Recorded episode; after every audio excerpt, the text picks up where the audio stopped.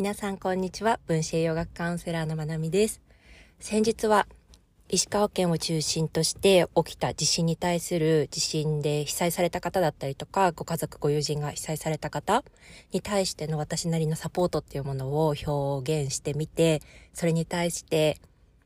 いいねしてくださったりとか、DM 送ってくださったりとか、の静かに読んでもらったりとか聞いてくださった皆さん本当にありがとうございます。これからも必要に応じて形を変えながら自分なりにできることっていうものを自信だけじゃなくてね、今回もちろん今助けを必要としている人たちに向けてサポートっていうものをしていきたいし、その他世界中ではたくさんサポートを必要としている人、箇所、組織っていうものがあると思います。これまでの自分がそうであったように、そしてこれからの自分もサポートを必要とする時が来ると思うし、サポートが全く必要なく生きていれた瞬間なんて一度もないので、必要な時に自分が万全の状態で手を差し伸べれるように自分の状態を常に整えておきたいなと思います。でそして、このサポートとか支え合いとかヘルプとか募金とかそういった時にこのセルフケアとか自分を大切にしようとかメンタルヘルスケアとかバウンダリーとかそういった視点から一つすごく自分が大事にしていることっていうのを付け加えておきたくってそれは何かっていうと例えば人として人間として生きていくために絶対必要な条件ってあるじゃないですか。よく言われるものが衣食住。安心安全に住むことができて、生理学的に私たちの人間っていう機能を保てるだけの環境って必要ですよね。暖かさであったりとか、暑さをしのぐであったりとか、食べ物、水であったり、衛生環境であったりとか、そういったものって必要だと思います。で、そして安心して暮らせる環境って必要ですよね。で、そういったものが整っていない場合、まあ、今世界中で複数箇所戦争がまだ続いていますが、そういった場所ってこの私たちが人間として生きていくだけの条件が整っていない。そういった時は、もうとにかく周りからの支援、サポートっていうものが必要になると思います。私たちがサポートしないと、人として人間として生存していくことが難しい。これは一つあります。なんだけれどもそうじゃない場合、人として人間としてきちんと生きていくだけの条件が整っている場合の話になるんですけど、この時に私が助けてあげなきゃあの人はダメになってしまうとか、私が助けてあげなきゃっていう気持ちが出てきた時は、それは自分自身に向き合うサインだと私は捉えています。人間として、人として生存できる環境が整ってさえいれば、衣食住であったりとかね、フィジカル的に私たちの人間っていうこの物体、体を存続させていくことができる環境があれば、生きていく力は誰にもあると思っています。だけどもちろんそれは、衣食住が整っていていたとしても、新生児だったりとか、まだ自分で自分のことをケアできない子供だったりとかね、お年寄りとかであれば、周りのサポートっていうのはもちろん必要だけれども、そういう、あの、すっごい基本的なところはもちろんとして、こう、自分で自分のケアをできる相手を対象としたときに、生き抜く環境が整っていて、条件が整っている時であれば、私が何とかしてあげなきゃっていうのは、ちょっと要注意ポイントだなっていうふうに思っています。なので、まあ、特に年明けからサポートが必要な場面だったりとかが目立つニュースが日本はね続いているかなって思います。が、まあ、いつ何時も世界では何かしら起こっていて、サポートを必要とする場所ってあるのかなって思うし、緊急性がそこまで高くなくても、やっぱりサポートを必要とする場所っていうのは存在すると思います。で、その時に自分がサポートする時は、自分がどうしたいのか。何を目的としてやるのか。そのサポートをした後に何が返ってこようと来なかろうと自分はどんな感覚を得るのか、得たいのかっていうところは大事にした方がいいのかなって思います。そうじゃないと、やってあげたのに。これは本当に寄付とかサポートとかじゃなくて、ほんのちょっとしたことでもそうだと思うんですよね。やってあげたのに、みたいなね。その気持ちが出てくると、今度自分が被害者になって、自分が被害者になるってことは相手が加害者になる。ってことは、ここは敵対関係になってしまうし、敵対関係になると、私たちの神経系って交感神経優位になるし、まあ、交感神経に入ることは全然悪いことではないんだけれども、それが本当に必要な場面で入ればいいんだけれども、そうじゃない時って、あのね、付随するいろんな反応だけに私たちが翻弄されるだけなので、むやみにそういった場面を生まないためにも、自己完結するっていうことはすごく大事かなって思います。自分で考えて、自分で自分を満足させる。納得できる考えに基づいた上でサポートするのがすごく大事かなって思っています。私なりの考えですけど。なので、あのね、年始早々、やっぱりこう、たくさん寄付をしている人たちとか、チャリティーをしている人に対しての、ちょっとこう、なんだろうな、こう、そこに反するような意見っていうものを目にした場面があって、で、その人なりに考えてサポートをしようってしていることをあえて止める必要は私はないかなって思うし、それがどんな形であれ、サポートを目的として、きちんとサポートっていうものが生まれているのであれば、あの文句言ってないで自分もやれよって思うタイプなので、はい。なので、なんかね、もっとそうそう、何が言いたかったかっていうと、もう一人一人が考えて自分が最善だと思うことをやっていくことが大事。で、やっていくときに私が何かしてあげなきゃあの人はダメになってしまうって考えてるときは、ちょっと要注意。自分の内側に矢印を向けるときかなって思います。サインを、サインかなって思う。で、だけど、人として生きていく環境が、条件が整っていないとき、今の被災地の状態だったりとか、あとはパレスチナとかね、あの、の状態とかっていうのはまた別の話になってきて、そういった時はもう率先して、できる人ができるだけのサポートをしていくことが必要なのかなって思っています。はい。こんな感じで、まずはサポートとかね、に対する私なりのに大事にしている視点っていうものをお話ししてみました。そしてもう一つ今日は自律神経の話をして終わりにしたいなと思います。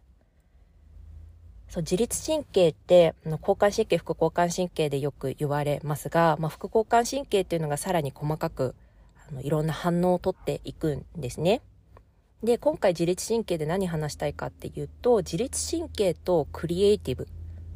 クリエイティビティっていうところ、何かを作り出す、想像する、生み出すっていうことってすっごく密接に関係しているっていうことを改めて感じている年明けです。の自律神経のバランスが崩れてるってよく言いますが、基本的に何が起きてるかっていうと、あの本当に戦いの場じゃないんだけれども、慢性的なストレスによって体が長期的に交感神経優位になってしまっている。体が長期的に戦うか逃げるか反応を取る状態にいる。本来、この戦うか逃げるか反応をね、取るときって、まあ、交感神経優位になってるって言っても、その優位っていうものにも幅があるから、あの、仕事でプレゼンをするっていうちょっとした緊張っていう時も交感神経のステートだったりもするし、かといって山の中で急に森に、森じゃない。山の中で急に熊に出会った。熊、熊、熊に出会った時に、起きる体の反応っていうものも交感神経だったりするんですよね。あとその他、交感神経に付随するストレス反応とか、いろんな反応が体の中では起きるわけですが、まあ、それが、本来であれば、副交感神経っていう休息だったり消化っていうものに注力できる時間帯と交互に、リズミカルに、バランスよく、はい、今はこっち、今はこっちっていうふうにこう、波のように、順番順番に、まあ、シーソーのように、右が高くなって左が高くなってっていうものをこう繰り返していくようなイメージでなるのが本来のリズムなんだけれども、慢性的なストレスだったりとか、あとは日常のスケジュール。朝日とともに起きて、日が沈むとともにリラックスしてっていうリズムがやっぱり現代人って崩れるし、で、このリズムをね、体の中のバイオリズム、サーカディアンリズムって言われるものがすごく大事なんです、自律神経には。なんだけれども、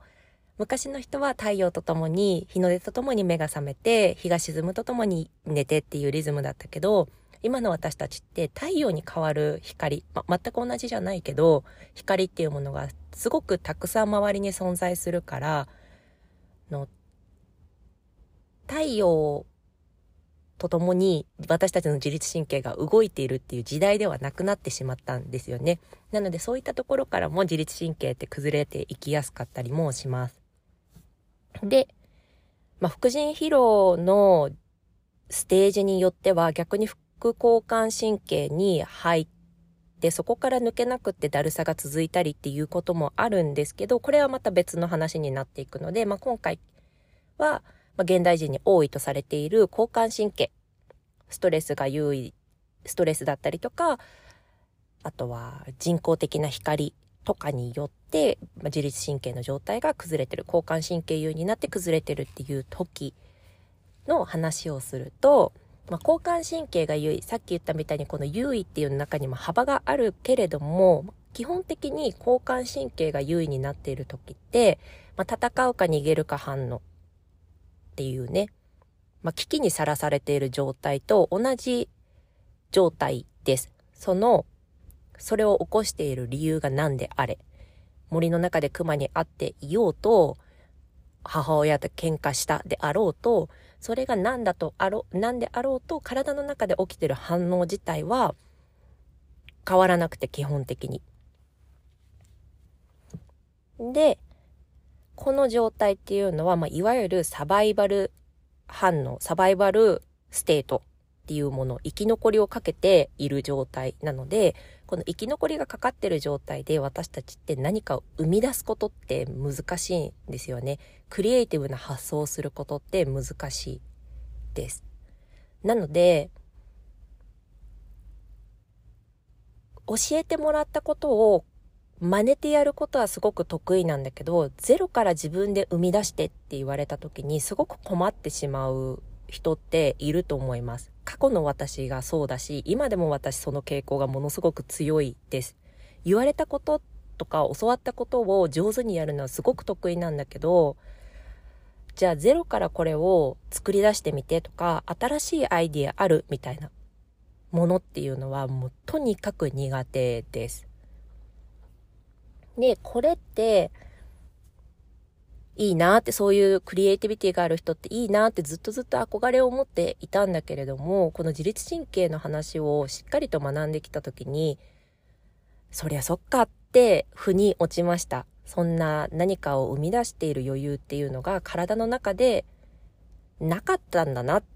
ていうところ、もちろん生まれ持っての素質っていうのもあるだろうし、向き不向きっていうものもあるし、それから生まれてからこれまでの間に触れ合ってきたものっていうものにも大きく影響されると思います。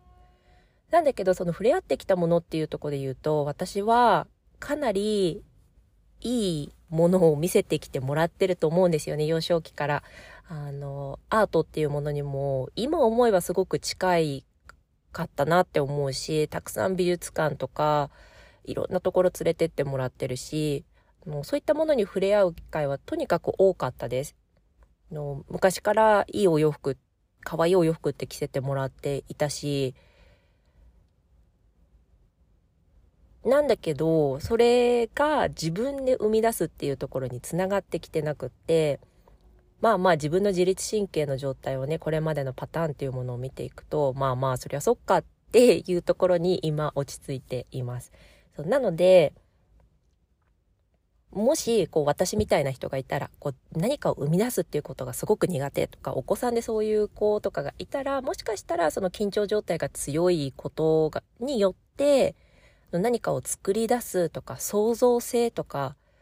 それが可能な状態ではないのかもしれないっていう視点は持ってあげるのはいいのかなって思います。これを知れるだけでちょっと優しい目線になるので、私自身も自分の過去だったり、未だにそうですけど、で、あの、もっとできたらよかったなっていう目線が少し柔らかいものに自分に対してもなるから、同じような思いをしてる人がいたら、こんな見方もどうですかっていう提案です。そう。なので今日話したかったポイントとしては、その交感神経で、あの、一般的にはこう血圧を上げたりとか発汗を促したり筋肉を収縮したりとか、まあメンタル的には緊張したり不安だったりっていうことがよく言われるんだけれども、それだけじゃなくって、そのサバイバルっていう状況を過ごしていることによって、できないこと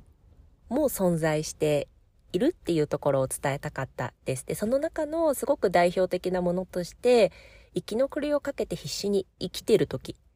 で何かを生み出すとか想像するっていうところにまでの余力がない、そこまでの余裕がない状態。で、逆に言えば、この自律神経の状態が整って、安心安全を感じて日々過ごすことができて、そのサバイバルな状態を抜け出すと、フィジカル的な状態、ケミカル的なバランスっていうものも良くなっていくし、当然だけれども。で、そうなってきた時に、私たちって何か新しいものを生み出したりとか、まあ、新しいものを生み出すっていうとすごく大げさに聞こえるかもしれないんですけど、今日のお洋服何着たいかなっていうこの時さえも私たちって想像力を使っているんですよね。作り出す。組み合わせっていうところで新しいものを作り出していたりします。お気に入りのね、組み合わせを見つけたり。なんだけど、この生き残り反応が出ている時って、それすらも難しかったり、あとは料理の献立考えるっていうのも難しかったり、創造性とかね、あの、クリエイティブって言うと大げさに聞こえてるかもしれないけど、日々そういったものって存在しています。そう、今言ったように料理もそうだし、服の組み合わせもそうだし、あとは女性とかであれば、女性、女性っていう言い方は良くなかったな。ごめんなさいね。あの、スキンケアをする人だったりとか、メイクをする人であったりすれば、その組み合わせっていうものも、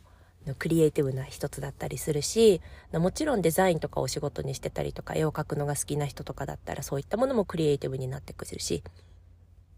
っていうところになります。そう。なので、こういう、私は自律神経を深く学ぶ前は、知らなかったことなんですよね。あの、交感神経優位が続くと、このクリエイティビティ、創造性っていうところに影響が出てくるっていうところは知らなかったので、こんな話もしてみました。どなたかの参考になったりとか、あ、面白いなって思ってもらえてたら嬉しいです。今日も最後まで聞いてくださってありがとうございます。皆さん良い一日をお過ごしください。thank you